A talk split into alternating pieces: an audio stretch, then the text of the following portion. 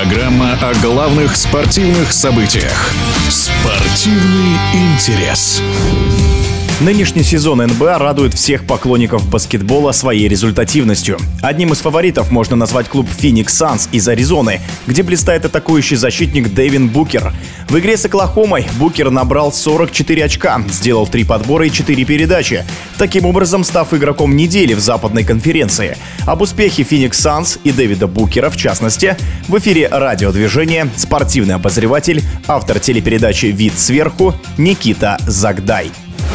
Невероятно насыщенный сезон в Национальной баскетбольной ассоциации. Сразу 10 команд называют среди фаворитов на э, чемпионский трофей. И среди них, конечно же, Феникс Санс. Особенно с учетом того, что один из лидеров лиги, Дэвин Букер, э, продолжает фантастическую скорострельность, и он на острие атаки Феникс Санс. Его результативности многие могут э, позавидовать, но прежде всего надо сказать, что он лишь часть этой мозаики, которую собрали в Фениксе. И он на острие атаки. Ему ему доверяют большое количество бросков, и он оправдывает хороший процент попадания на разнообразие в атаке, и действительно его называют одним из лучших снайперов. Конечно же, конкуренция за право называться MVP или первая символическая пятерка очень высока, но Дэвин Букер своей скорострельностью показывает, что, может быть, он еще не звезда первой величины, но он точно один из лучших снайперов э, всей лиги. И крутость его как раз в том, что он берет на себя сложные броски, много изоляции играет, и команда построена вокруг него. Практически все разнорабочие. Даже звездный разыгрывающий Крис Пол, э, пусть и в роли ветерана выступает, но он в первую очередь всю свою карьеру нацелен на результативную передачу. И именно он ищет Дэвина Букера своей передачи. И, конечно, вот эта связка, когда есть элитный разыгрывающий, который больше хочет отдать передачу, чем бросить сам. И Дэвин Букер, который с удовольствием берет на себя завершение практически всех атак Феникса. И э, мало результативных передач, но много набранных очков. А значит, команде есть вокруг кого строиться. Но и защитникам проще проще. Вся защита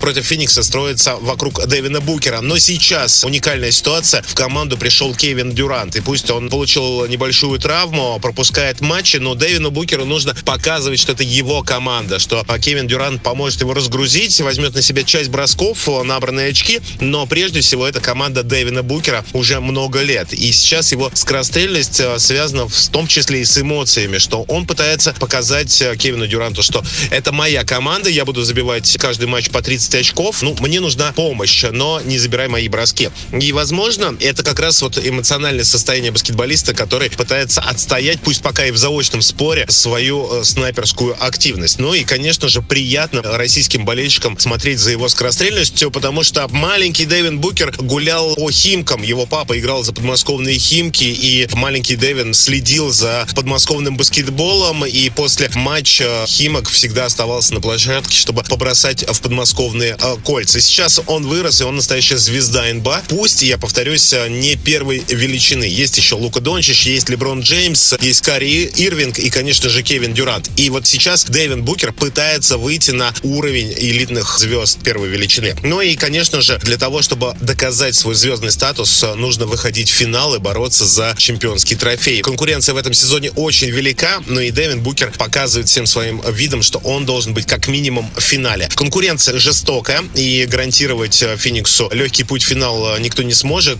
Даже болельщики Феникса могут только надеяться, а не рассчитывать на попадание в финал. И сейчас конкуренция высока, и Букер вместе с Дюрантом могут стать, наверное, самой результативной атакующей парой во всей лиге. Но для этого нужны же, конечно же, победы, не только набранные очки. В эфире радиодвижения был спортивный обозреватель, автор телепередачи «Вид сверху» Никита Загдай. Спортивный интерес.